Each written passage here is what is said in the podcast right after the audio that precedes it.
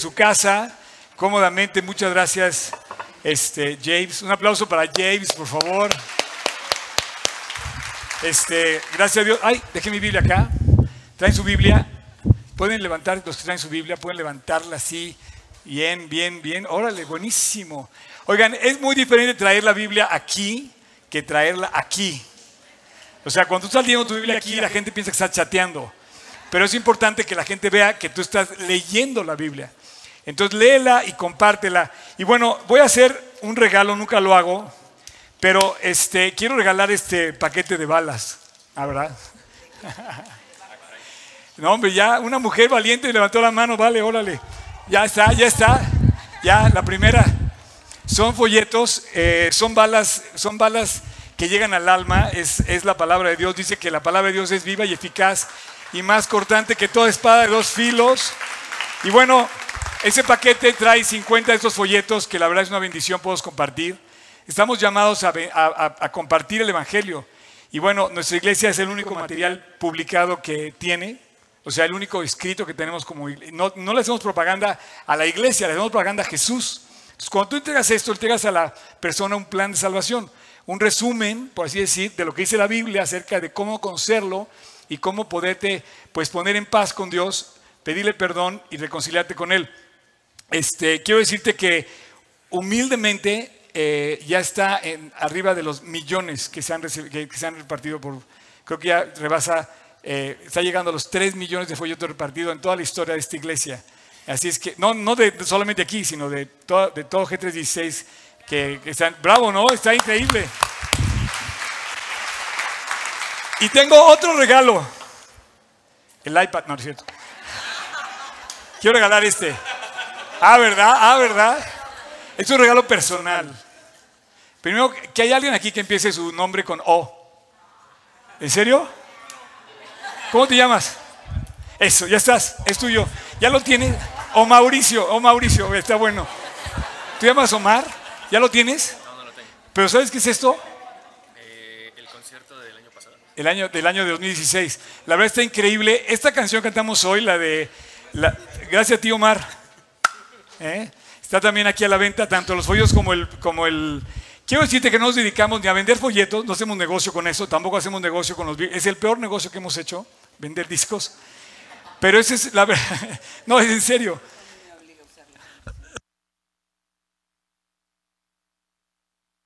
Este, y, pero sí te quiero decir que no te pierdas la oportunidad, solamente se hicieron 1500 discos, ya se vendieron casi 1000 desde el concierto del auditorio para acá, o sea, en dos semanas.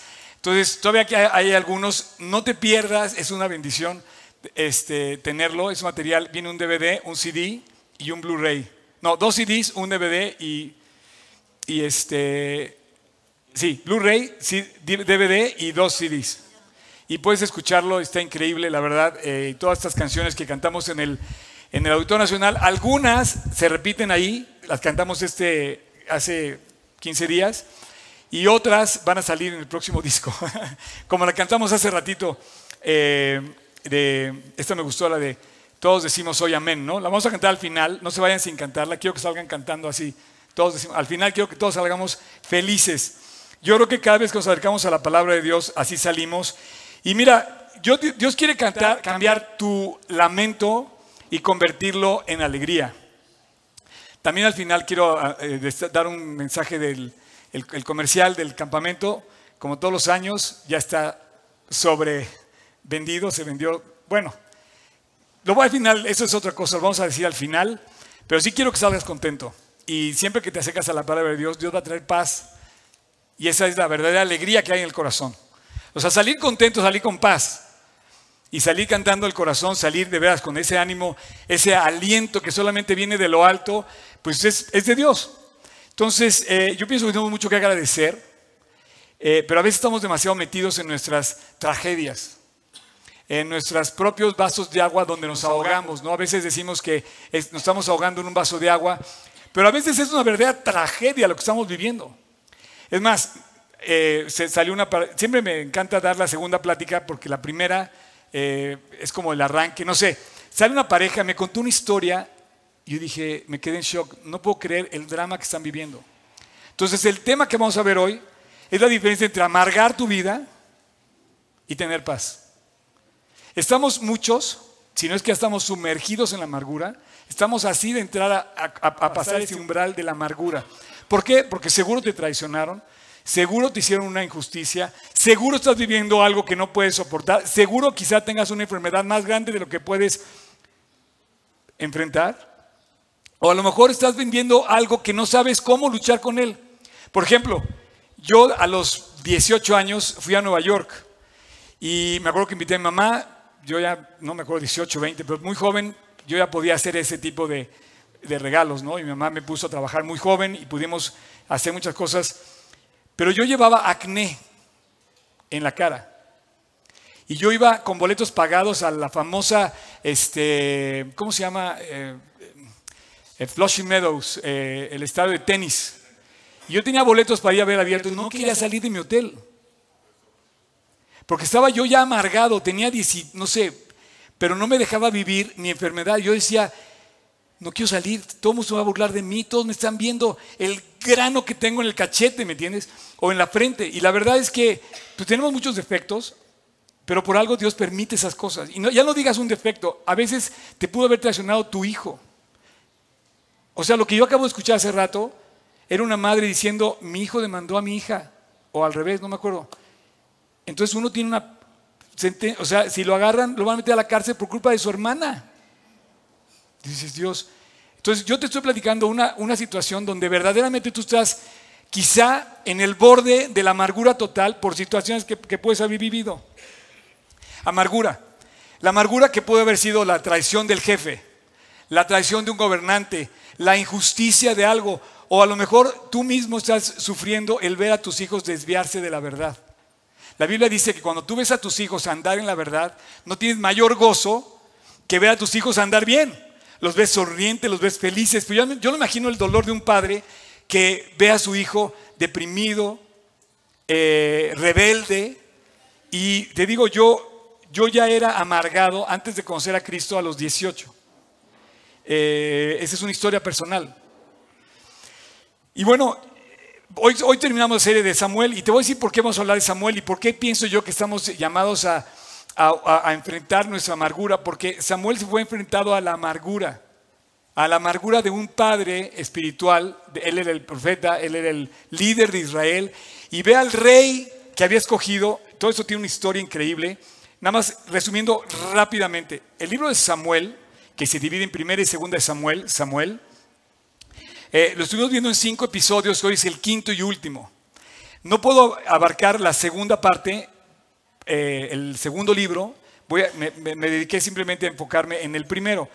Vimos cómo creció los papás, los primeros este, contactos que tuvo espirituales en el tabernáculo, todo esto lo pueden ver en los capítulos anteriores de, de la serie que por cierto, nuestra aplicación tuvo una falla ayer y hoy, pero cada vez tenemos, estamos llegando ya casi a los 10.000 descargas de la aplicación, descárgala. Y ayer varios me escribían, oye, no se pueden ver tus videos. Y yo dije, ¿qué está pasando? Y si había un problema, pues ya está arreglado. Entonces, si alguien no pudo ver un video o, me está viendo que no pudo verlo, ya lo puede ver. Todos están ahí. Y bueno, puedes ver los, anteriores, las anteriores sesiones. Pero la historia de hoy es el efecto de David y el efecto de Saúl vimos la semana pasada. Aunque los capítulos eh, eh, digamos, describen la vida de este personaje, el primer rey de Israel, Saúl, y del, 15, del 16 al 31 describen el segundo personaje, el segundo rey, eh, David. Vamos, estamos enfocados al corazón de Samuel, que era un personaje que por 100 años, imagínate que tú vivas 100 años, imagínate que vivas 100 años, pero todos los vivas para Dios. Intachable. Samuel era un testimonio intachable, tenía un historial de servicio, tenía un testimonio que verdaderamente nos pone la vara en alto. Si quieres imitar a alguien de la Biblia, tienes varios personajes, claro, comenzando por Cristo, pero puedes imitar, por ejemplo, a José, puedes imitar, por ejemplo, a Samuel. Samuel está intachable desde, igual que José. Y yo te recomiendo que los busques, que los imites, que los, que los cheques, que cheques sus vidas. Y hoy vamos a checar cómo enfrenta él el punto de entrada a la amargura. Mira, vamos a poner el primer versículo. Eh, vamos a ver el capítulo 15, eh, el final del capítulo 15, el último versículo. Describe la amargura de Samuel en la que estaba entrando. Me voy a poner al día contigo, este, conforme vayamos avanzando. Dice que eh, el capítulo 15 de 1 Samuel, los últimos versículos, el versículo 34 y 35, dice el 34, dice, y se fue luego Samuel a Ramá y Saúl subió a su casa en Gabá. Eran dos ciudades de los eh, montes de Judá. ¿Se acuerdan que fuimos un ratito a, Israel y visitamos unos pueblitos? Eh, y bueno, dos ciudades eh, eran estas dos. Entonces se separan. Los amigos se dividen. ¿Dónde has oído la historia? Y me encanta porque la quiero aplicar a tu vida. ¿Dónde has oído la historia? Y dices, se separaron. Se fue cada uno por su lado. No, no, no. O sea, esto es una realidad en tu vida. A lo mejor estás viendo, estás sufriendo a lo mejor una separación, la que tú quieras, eh, eh, sentimental. Una separación familiar, una separación física, la muerte de un ser querido. Y va uno por un lado y otro para otro y dices, ¿cómo voy a enfrentar esto? Bueno, pues increíble la Biblia. Este libro es increíble. No, no, no, es, perdón, es creíble. Estoy diciendo una aberración, ¿verdad? ¿Cómo no vamos a creer en la Biblia? Hay que creer en la Biblia. Es increíble, eh, no, es maravilloso la Biblia.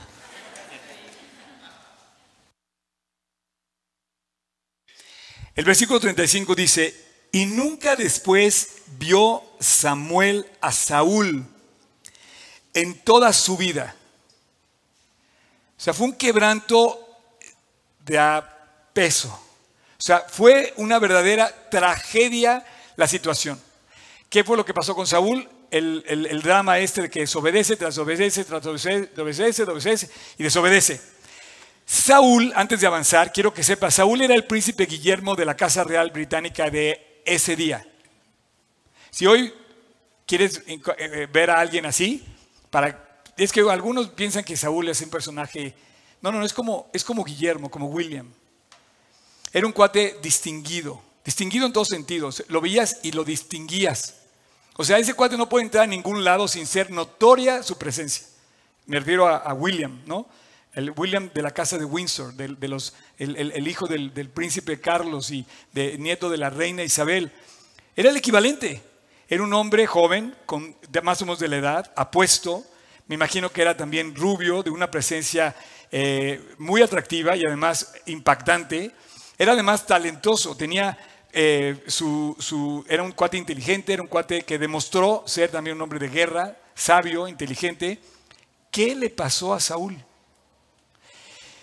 Y quiero decirte algo, Saúl se bajó solito del camión, más bien dicho, del trono. Dios tiene un plan para ti de subirte al camión o de subirte al avión, de que vueles alto, de que te sientes en el trono que Dios preparó para ti. ¿Sabes lo primero que le dijo Dios al hombre cuando lo trajo a la tierra? Le dice, crece, multiplícate, reina sobre toda la tierra. ¿Y qué hizo el hombre? Se bajó y le dio el poder al enemigo, le entregó todo al diablo. Y Dios estaba, nos está hablando al corazón a ti y a mí la invitación de Dios nos subió al trono y tú y yo nos bajamos solitos. Así. Es más, Adán, lo comentaba, Adán en el, en el huerto le en el capítulo 3 de Génesis, ni metió las manos. Eva, Eva todavía se defendió. Cuando llega la serpiente y la tienta, le dice una serie de cosas y Eva todavía se defiende. Por ejemplo, Eva dijo cosas que no dice Adán. Adán ni metió las manos. A veces culpamos, dice, no, es que la mujer tuvo la culpa de la, de la caída en el huerto del Edén. No, Adán ni metió las manos. Eva, Eva fue la primera que cayó efectivamente, pero Eva, como que todavía le dijo al enemigo, le dijo, oye, no, eso no dijo Dios.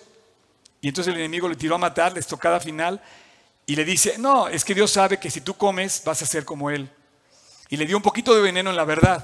Mete la verdad y le mete veneno, es lo que hace el diablo. Nos, nos mete ideas donde vienen envenenadas y nos condenan. Entonces hacemos cosas que no debemos hacer. Entonces la mujer le creyó a la mentira de, porque era una media verdad. Sí le dijo Dios que no comiera, pero no le dijo que iba a ser como él. Y el, enemigo le metió ese veneno. Entonces cae Eva, después cae Adán, y ahí nos llevó a todos un poquito con esa naturaleza. Entonces yo te quiero, yo te quiero pedir que, me des chance, los próximos 30 minutos, eh, menos, de, explicarte que eh, hay una decepción en la vida de Saúl por ver las decisiones equivocadas que comete su amigo Saúl. Hay una decisión en la vida de Samuel, una decepción muy grande. Yo no sé si tú vivas en una decepción o te haya decepcionado algo en tu vida, pero yo no creo que haya más, mayor tristeza que ver a tus hijos desobedecerte. Porque tú no, tú no le das una ordenanza a tus hijos para hacerles daño, tú le das una, ordenanza a tus hijos para bendecirlos, para alentarlos, para que ellos eh, eh, les vaya bien. Sin embargo, sin embargo, eh, yo creo que hay un dolor muy grande cuando cuando tú ves que, que hay rebeldía, que hay rechazo y que hay una desobediencia abierta. Y entonces estás enfrente de algo que quizás encuentras así en este momento o ya llevas así un buen rato, delante de la amargura de corazón. Y Samuel enfrentó esto en el efecto Saúl y en el efecto David. Cuando Saúl lo rechaza, primero lo vimos la semana pasada, le dice, ya no te queremos a ti, queremos un rey. Entonces traen a Saúl con todas las cartas, con todas las credenciales, con todo el testimonio, pero después Saúl mismo empieza a rechazar al profeta. Y estamos viendo la historia de Samuel, cómo sufre al ver a su hijo espiritual, al rey que había nombrado, al rey que había ungido, rechazar la ordenanza y desobedecer a Dios. Y bueno, en la vida de Samuel, tú y yo comprobamos que Dios puede hacer de, una maldad una bendición, de una tragedia un testimonio para la gloria de Cristo. Eh, no hay que olvidar nunca de dónde salimos. Y cuando traiga la respuesta de Dios a tu vida, tenemos que reconocer y dar la gloria a Él. Porque lo que pasó con Saúl fue que tan pronto como él empezó a crecer, se empezó a olvidar de Dios de ser una persona modesta, de ser una persona con muchas virtudes, de ser una persona excepcional, de ser una persona con valor, con ingenio, con inteligencia, con presencia, con una presencia imponente, eh, de ser modesto y sin pretensiones, se volvió un cuate arrogante, orgulloso y desobediente al mandamiento de Dios. Cualquier parecido con la realidad, con tu realidad o con la realidad que algo te hayan hecho, es una precisa enseñanza de Dios para alentarte a ti y a mí el día de hoy. Yo quiero que tú salgas cantando, te lo dije al principio, pero eso solamente lo puede hacer Dios si aceptas el efecto que provoca Saúl en la vida del profeta y luego después la llegada de David. Está increíble. Eh, Dios nombra al profeta, le dice, ve y levanta al primer rey de Israel. Entonces, en la primera carta de Samuel, en el primer libro de Samuel, capítulo 10, versículo 22, dice, preguntaron pues otra vez a Dios si aún no había venido ahí aquel varón. Y respondió Dios y le dijo, he aquí que él está escondido tras el bagaje. ¿Sabes lo que son el bagaje? El bagaje era el rey escondido donde, guardas tú las escobas. Imagínate que vas a buscar a William, bueno, es que William nació entre pañales de oro ¿no? y de seda. Pero tú imagínate que en este caso, era el primer rey, lo encuentran en la covachita del Palacio de Buckingham, ¿no?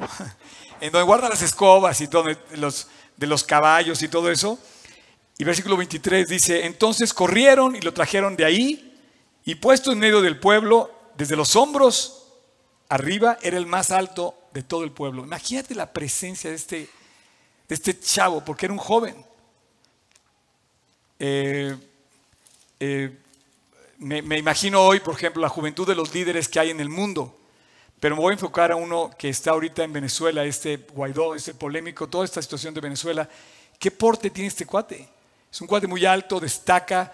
Pero tú imagínate que Dios lo hizo a Saúl, eh, es, o sea, explícitamente estaba hecho un, cuate notable, notorio.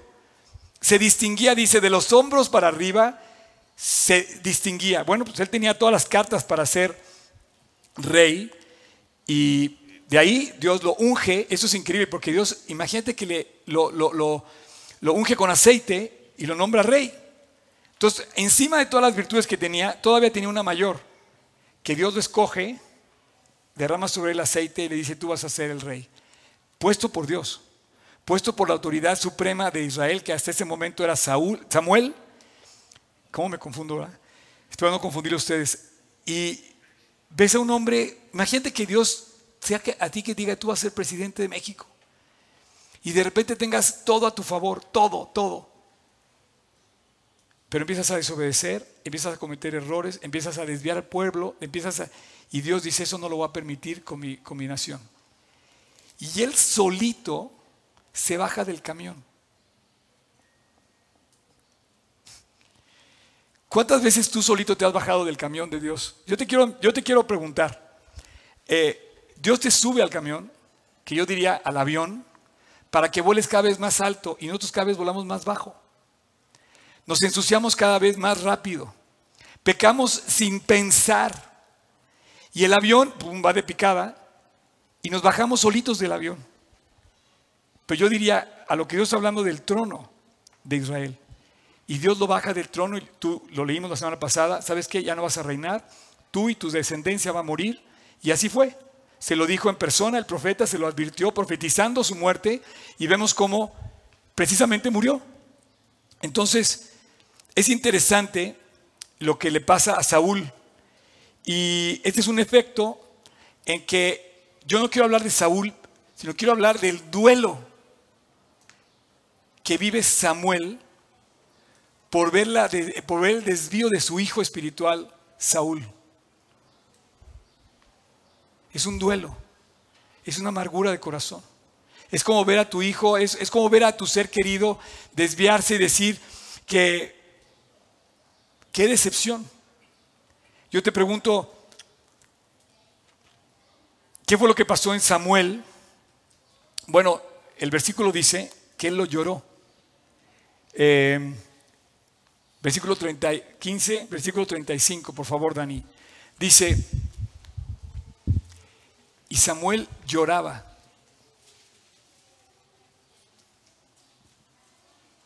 a Saúl. Yo creo que si tú ves a tu hijo desviarse, te arranca las lágrimas. No sé si tú vivas, se ven muy tranquilitos ustedes ahí donde están. Me voltean a ver como diciendo, ¿de qué estás hablando, Oscar? Eso no existe. No, si tú vives igual que yo en este planeta, tú sabes de qué estoy hablando. Y tú puedes haberte amargado ya con este dolor. Y ve lo que le dice Dios en el siguiente versículo, capítulo 16, versículo 1. Comienza el siguiente capítulo.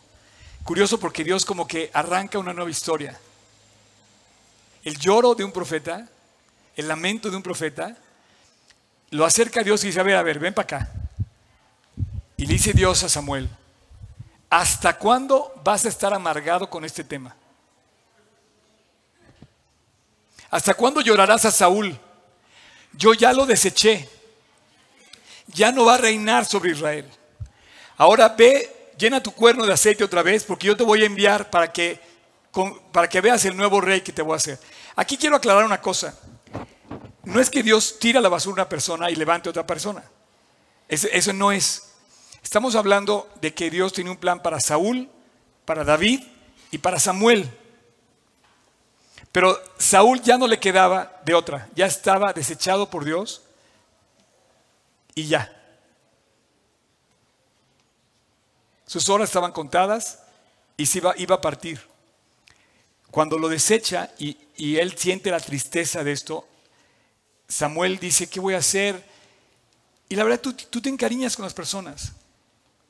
Y, las personas te roban el corazón y cuando, cuando cometen una falta en contra de ti, te duele demasiado, te afecta.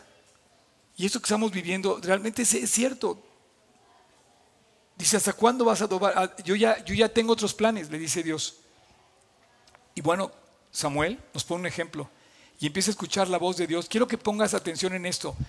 Samuel empieza a escuchar la voz de Dios y deja de, de escuchar la voz de sus ideas.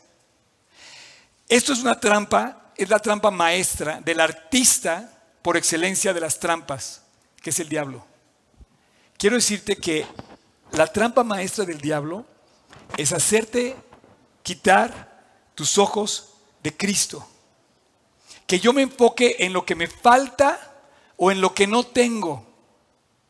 Y te voy a decir una cosa, apúntalo si quieres y tuitealo con el hashtag Oscar Sotres. Siempre va a haber alguien más grande que tú, más rico que tú, más fuerte que tú, más guapo que tú, más rico que tú. Pero también va a ser, siempre va a haber alguien más feo que tú, más pobre que tú, más débil que tú. O sea, nunca, o sea, no es que te compares con nadie, porque siempre va a haber alguien más y siempre va a haber alguien menos.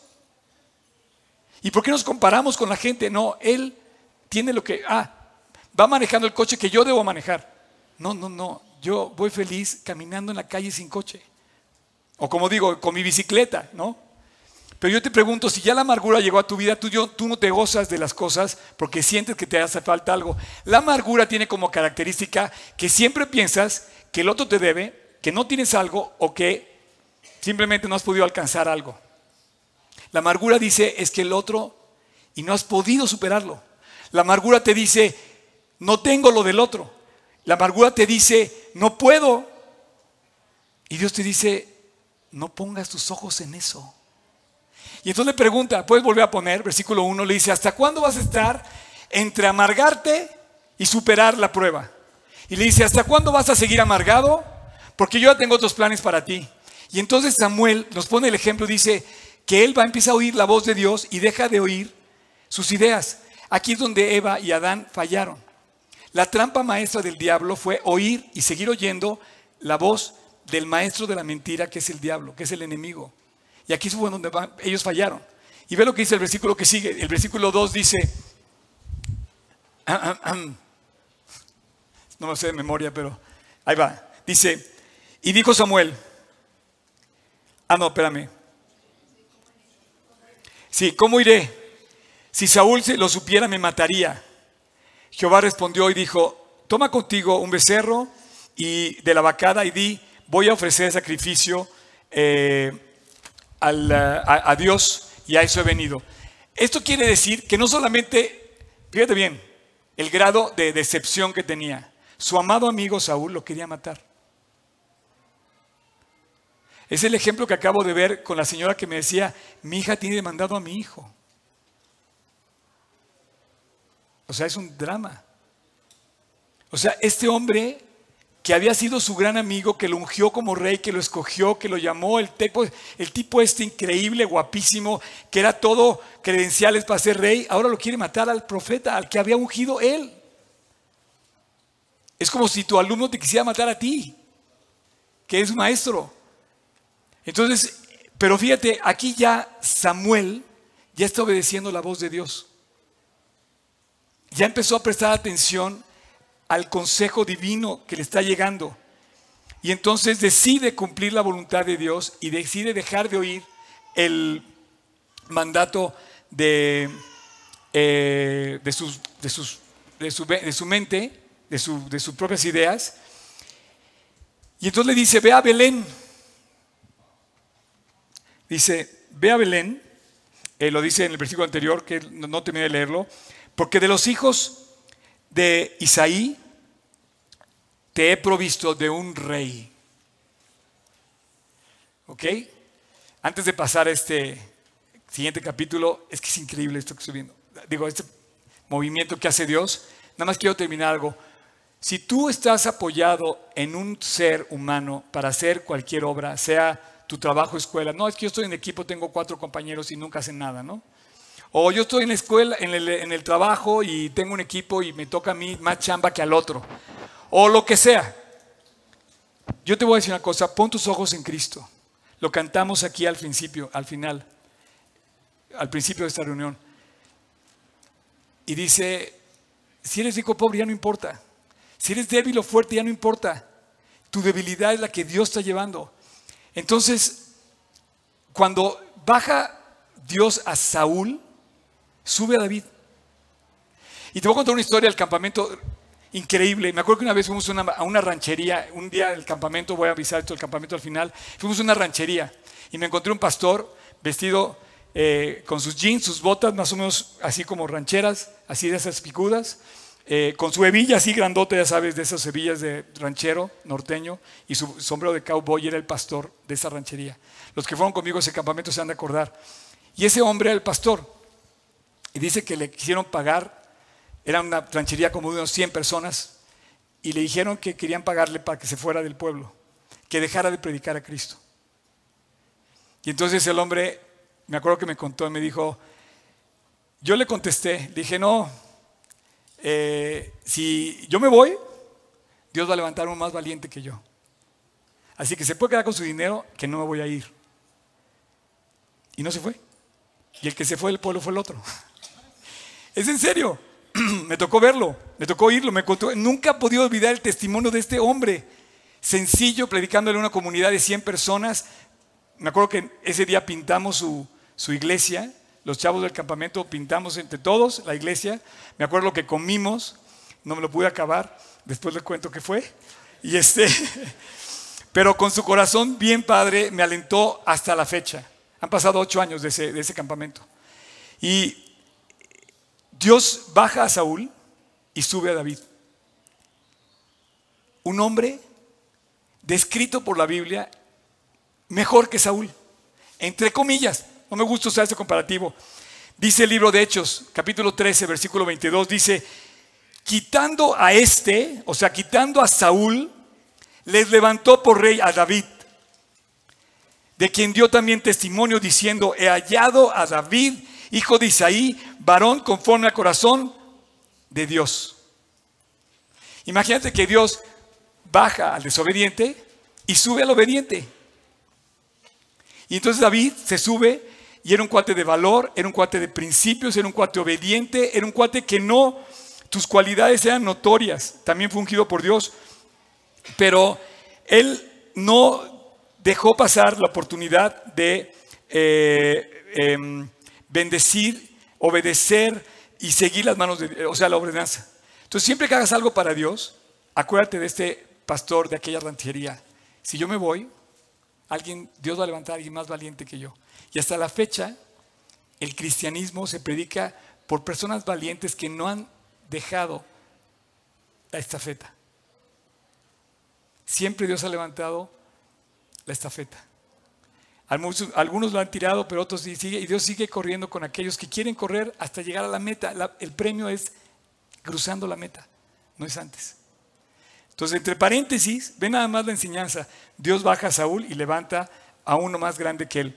Bueno, volviendo al tema, eh, te digo yo rápido, dice, em, ¿cómo, ¿cómo voy a curar mi amargura? ¿Cómo voy a curar la amargura que estoy pasando? Dios dice, yo tengo un plan. Pero ya tú ya tienes que dejar esto y tienes que empezar a oír mi voz y seguirme. Yo no sé qué estés pasando. Pero yo te quiero pasar esto que ha tocado mi corazón. Eh, a veces es un canto, a veces es una oración, a veces voy caminando en el coche, o caminando en el coche, el coche caminando yo adentro o algo así. Este, o voy caminando o voy en el coche y de verdad Dios me está dirigiendo mi vista hacia Él. No sé qué estés pasando, pero dirige tu vista hacia Él. Pon tus ojos en Cristo. No dejes que el enemigo te desvíe su atención hacia el rollo, hacia las ideas o hacia la misma, eh, eh, ¿cómo se dice? Obsesión que nos, que nos mete. Saúl estuvo obsesionado contra David. Tú si has leído la, parte, tú sabes que David era inocente, pero, pero Saúl estuvo obsesionado con la idea de que David lo quería matar. Y la historia es fascinante porque llega, llega en una ocasión, escondido en una cueva del desierto en Engedi, en Israel, ahí por el mar muerto. De repente llega, este, ¿quién trae una capa? ¿Alguien trae una capa? Una capa, no trae una capa, alguien trae una espada, no es cierto. Alguien trae este pues, algo que me presten para cortarle, para cortarle un cacho. No, no, no, ah, ¿verdad? O sea, haz de cuenta que estás así, ¿no? Así, haz de cuenta, ¿no? Es su capa, ¿no? Haz de cuenta. Y te duermes en la cueva. Digo, entrar a una cueva en el desierto no está tan, no tan grave porque hace mucho calor y es ahí donde descansas, tanto del frío como del sol. Bueno, llegas como rey, te metes ahí, te metes a descansar, te pones tu capa encima y de repente llegas a, llega David y se duerme en la misma cueva. Y cuando entra se dan cuenta que adentro está el rey.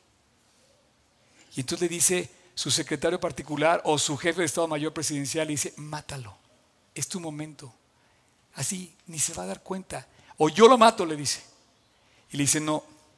Y entonces David, para que veas la diferencia del corazón, agarra un cacho de la capa, la corta, ahí vas a ahorita les abra, le corta un cachito de su capa y espera que él se despierte y le dice, rey, persigues un ratón. No te quiero, nadie te va a hacer nada. Yo, yo soy un ratón comparado contigo. Y le enseña su capa, le dice, te pude haber matado. ¿Qué enseñanza este libro? No, la Biblia es increíble. Otra vez dije lo mismo, ¿no? Perdón. Este, y, y entonces él demostró que no tenía ningún rollo. O sea, David no tenía ningún rollo contra, contra Saúl. Pero Saúl se mantuvo con esas ideas y empezó a desobedecer. si, tú leíste eh, todo el libro, desobedece, tras desobedece, tras desobedece y empieza a poner sus ideas por encima de, las, de la obediencia de Dios. Y quiero terminar, terminar algo. Cuando Dios te pide que hagas algo, no es cargar tu cruz. ¿eh? La obediencia a Dios el dejar de, decir mentiras, el no robar, el portarte bien, es una bendición. Es una bendición. Es una enorme bendición. Si tú te portas bien, te va a ir bien. Hermano, por favor, o sea, es lógico, te portas mal, te va a ir mal. Entonces, cuando Dios te dice que hagamos algo, es para que lo hagamos, no para que no lo hagamos. Oye, no, es que Dios es muy malo porque es muy difícil cuidar la Biblia. No, es lo más fácil. Lo difícil es no cuidarla. Lo difícil es obedecerla. Y David hizo lo que tenía que hacer y Saúl hizo lo que no tenía que hacer.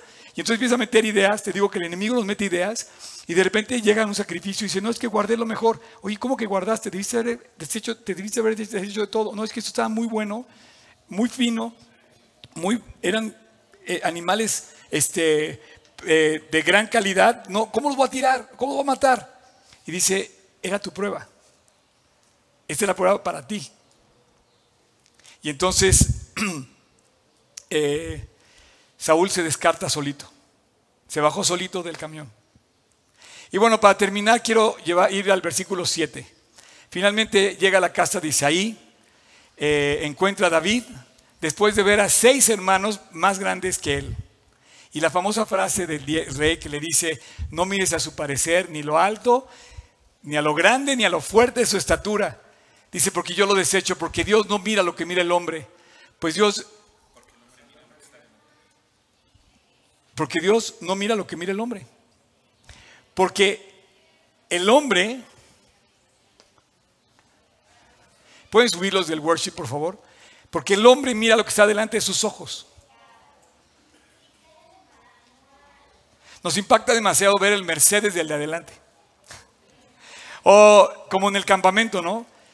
No, no, no, es que ese cuate trae unos tenis de 3 mil pesos. Y yo, ¿es en serio?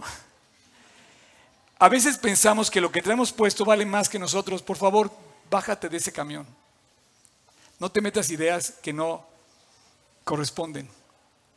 Dios no ve lo que mira el hombre. Nosotros mijamos demasiado en las... Es como el, es como el que compra la última eh, cosa de la moda, ¿no? O el último modelo. Va saliendo de la tienda, sales de la tienda y va entrando el nuevo modelo y dices, no puede ser, qué maldad, ¿no? Lo hacen, lo hacen los coches, lo hacen los iPhones lo hacen este, la ropa, la moda, las bolsas, las pieles. Es, es, cruel porque todos cayeron en la trampa y estamos cayendo en la trampa que nos ha vendido el enemigo desde un principio. No sabes que tu camisa, tu pantalón, tus zapatos son del siglo pasado, ya no digas de la moda pasada o de la temporada pasada. Eh, eh, ¿Cómo se llama? Eh, invierno, otoño, ¿no? Ahora ya estamos en primavera, tiene que cambiar la temporada. ¿Por qué nos fijamos en lo que mira el hombre? Y entonces Dios le dice a, Saúl, a Samuel, perdón, le dice, Dios ve el corazón. Y te voy a decir dos cosas. Yo no sé qué esté pasando en tu corazón. Tú, sabes lo que está en tu corazón. Eh, les voy a pedir que nos vamos a terminar. Les voy a pedir que se pongan de pie. Y si nos estás viendo en internet, Eh, no sé qué vayas a hacer, no sé si te vayas a poner de pie o de rodillas. Tú a lo mejor te puedes poner de rodillas si me estás viendo en internet. Pero voy a terminar con una oración. Porque yo quiero que cerremos nuestros ojos. Y al cerrar los ojos me encanta, lo he dicho varias veces y lo vuelvo a decir, cuando tú cierras tus ojos ves lo que está en tu corazón.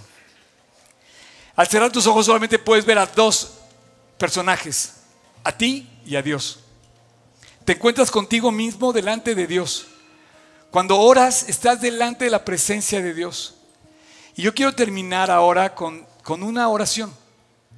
Justamente porque yo quiero que tú te des cuenta que Dios ve tu corazón. No sé qué estés viviendo. A lo mejor es una prueba demasiado fuerte que está provocando amargura. Bueno, Dios la puede. No hay nada, absolutamente nada más grande que Él. Él está por encima de tu prueba, cualquiera que sea, cualquiera. Económica, sentimental, familiar, quebranto, de salud, lo que sea, Dios está encima de esa prueba. Y puedes saber también tu profunda necesidad, tu vacío. Y ahí está tu corazón. Estás en un dilema, o estás amargado o estás vacío. O estás feliz como aquellos que han encontrado la paz como le encontró Samuel, como le encontró David, como le encontró José, como le encontraron los apóstoles y todos los que han seguido a Jesús hasta la fecha. No sé cómo estés, pero es tu momento. Yo te pido que ahí donde estés, en este momento, voy a hacer una oración. Y si tú quieres, es tu momento con Dios. Ahí está tu amargura o tu vacío. Y delante de ti está el perdón de la cruz de Jesús en el Calvario. Murió por ti, por amor de ti. Te quiere subir al avión de la eternidad. Quiere que te, quiere que te subas a su plan. Quiero que, quiere que pases a formar parte de aquellos que van a ir a aquel lugar que Él fue a preparar para nosotros. Y lo más importante, quiere perdonar cualquier cosa que has hecho mal.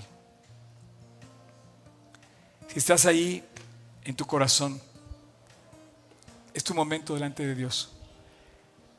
Repite conmigo en, en silencio esta oración.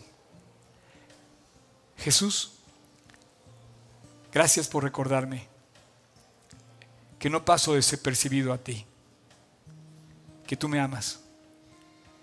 Y hoy te quiero entregar mi amargura o mi vacío.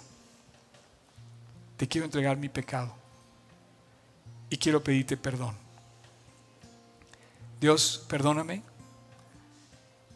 y cámbiame, límpiame, transfórmame. Y a partir de hoy, Jesús, quiero caminar contigo en mi corazón todos los días del resto de mi vida. Gracias por haber ido un día a la cruz al Calvario a morir por mí. Por amarme de tal manera que diste tu vida por mí. Hoy la acepto. Hoy te acepto. Hoy te recibo en mi corazón como mi Señor y como mi Salvador personal. Te lo pido en tu precioso nombre, en el nombre de Jesús. Amén.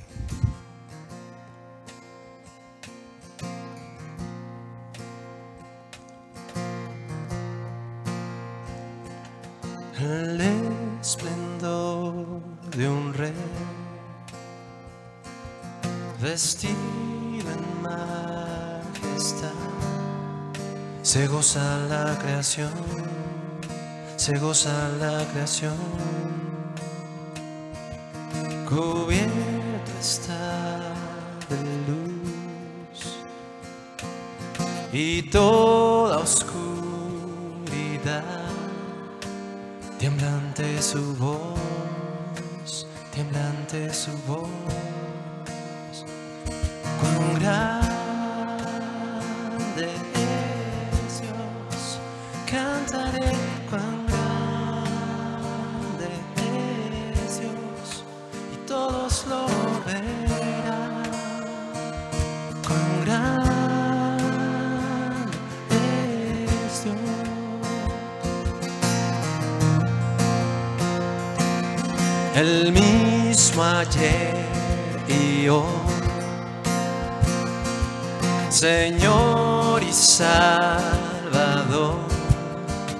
principio y final, principio y final.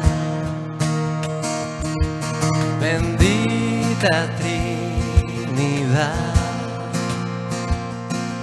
Suprema Trinidad, Cordero y el León, Cordero y el León. Cuán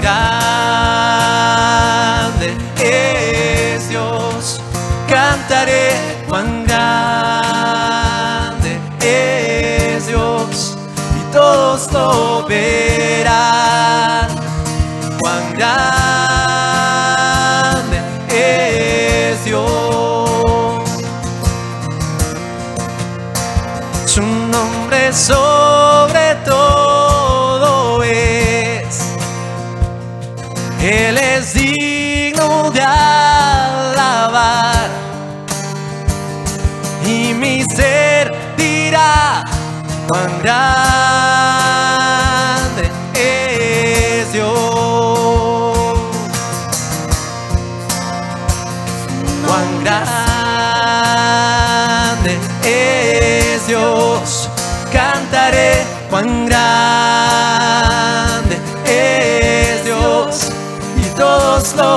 verán. Cuán grande es Dios. Sabes, tú no necesitas a Saúl como rey, tampoco a David. Tú necesitas a Cristo, tú necesitas a Jesús. Y cuando Él está reinando en tu corazón, todo, todo, absolutamente todo, es más chico que Él. Él es más grande que cualquier cosa que pueda estar cargando. Yo quiero eh, pedirte que de verdad te integres a esa familia que ha recorrido la historia de personas que han dicho, yo quiero seguir a Cristo, no quiero volver atrás. Yo tomé esa decisión hace muchos años y a lo mejor mucha gente aquí ya tomó esa decisión. A lo mejor la persona que te invitó tomó esa decisión hace un año, un día o un, muchos años atrás. Pero hoy es tu momento. Y si hoy invitaste a Jesús a tu corazón, me gustaría que así, como ungido por Dios el día que Dios eh, llamó a David o a Saúl, digas, yo soy el ungido. Hoy Dios ha derramado su ser sobre mí, su espíritu sobre mí, su aceite sobre mí, para perdonarme, para lavarme, para transformarme. Si es así, me gustaría que dijeras con tu mano levantada que tú hoy me lo manifestaras. Si alguien hoy aquí, gracias a Dios, allá atrás, eh, alguien más, alguien más que haya invitado a Jesús a su corazón el día de hoy. ¿Quién, quién? Ah, buenísimo, también, gracias. Este, bueno, gracias a Dios, ahorita se van a acercar alguien del staff porque te vamos a hacer un regalo, te vamos a regalar una Biblia, porque es ahí donde está la clave de la vida para empezar a leer, para ordenarla, las ordenanzas y obedecerlas. Alguien más que ha invitado hoy a Jesús a su corazón, yo lo invité hace, yo lo invité hace 39 años, ya casi 40, y puedo cantar contigo, que también lo has eh, visto, y con muchos otros puedo cantar este, este mismo coro que dice, cuán grande es Dios. Cuán grande es Dios, cantaré cuán grande todos lo verán. Cuán grande es Dios, su nombre, su nombre sobre todo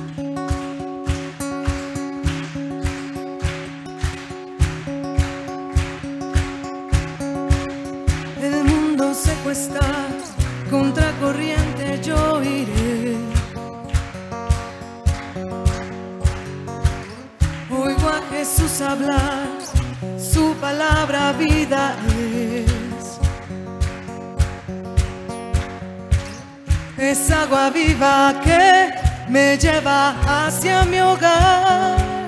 Fluye en mí, fluye en mí.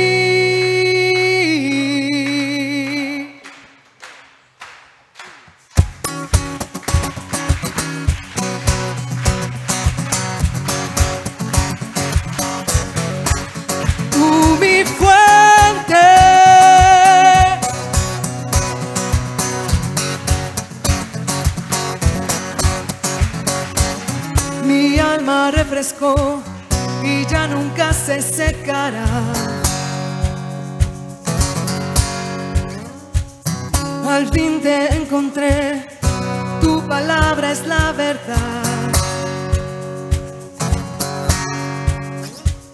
y fluye sin cesar.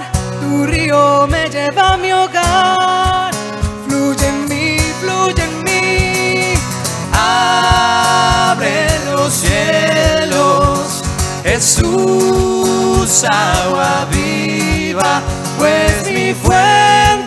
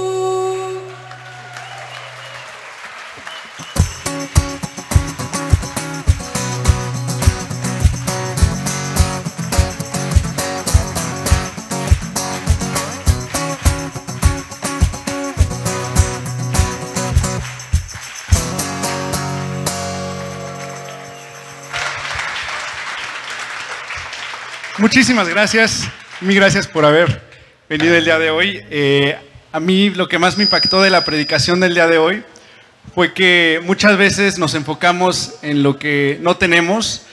Eh, el mundo de hoy vivimos en una era muy materialista en la cual generalmente nos comparamos con otras personas, con lo que tienen y lo que nosotros no tenemos.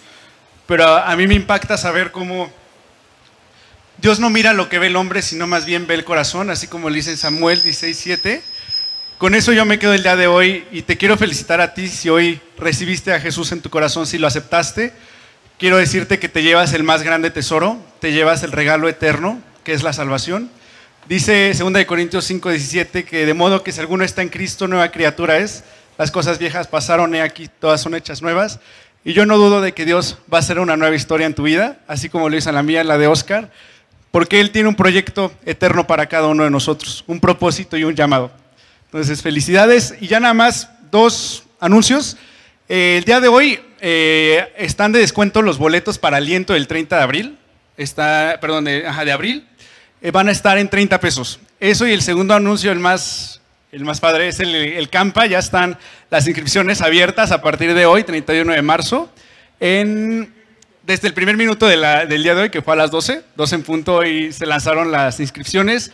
En la página todavía están abiertas en, la página oficial de la iglesia g316.camp, diagonal camp, ahí va, ORG diagonal camp.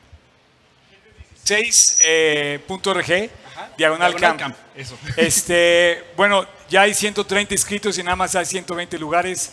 ¿Cómo lo vamos a hacer? Les dije que se vendían más rápido los boletos que los de Justin Bieber inclusive. ¿eh? Es que nada más hay 120 lugares, no es por pretensión, pero bueno, oficialmente eh, sigue abierto la inscripción hasta, hasta eh, mañana que empiezan. bueno, ustedes vean la inscripción, ya saben cómo está la cosa. Así es que g36.org, diagonal camp, los que quieran ir al campamento. Y yo les dije, podemos, yo les dije que quería que salieran contentos, ¿no? Cantando. No se vayan todavía, vamos a cantar esta, ya después se pueden ir cantando. Pero la verdad es que eh, yo me imagino que esta canción la cantaba Samuel caminando a Ramá, decepcionado, quizá dolido por Saúl, y cantaba y decía, Dios, estoy en mi debilidad, estoy en mi problema, pero no estoy solo, tú estás conmigo. Así es que todos hoy podemos cantar y entonarnos a esa canción para darle gracias a Dios, bendecirlo y saber que Él nos ama. Dios los bendiga. Gracias, champion.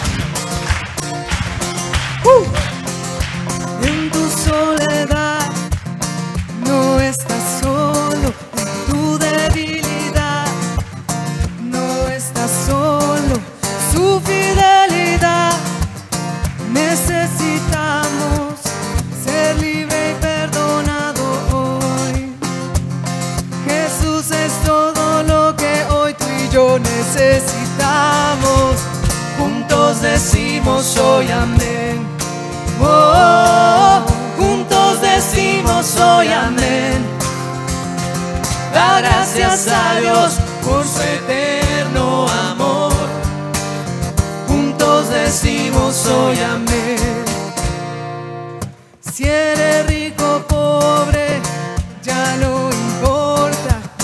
Fuerte o débil, su hermoso amor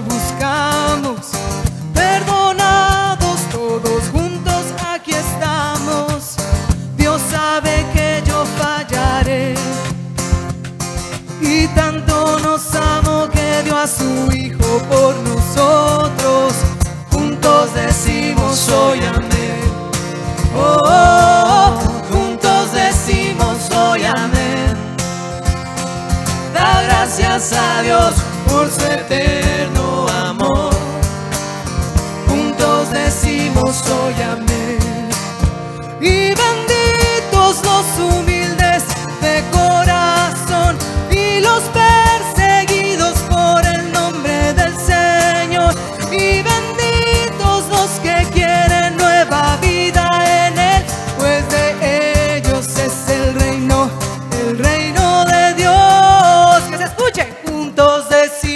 hoy amén. Oh, oh, oh, juntos decimos hoy amén. Da gracias a Dios por su eterno amor. Juntos decimos hoy amén. Juntos decimos hoy amén. Oh, oh, oh, juntos decimos hoy amén. Da gracias a Dios por su eterno amor. Juntos decimos hoy amén. Juntos decimos hoy amén. Que Dios los bendiga.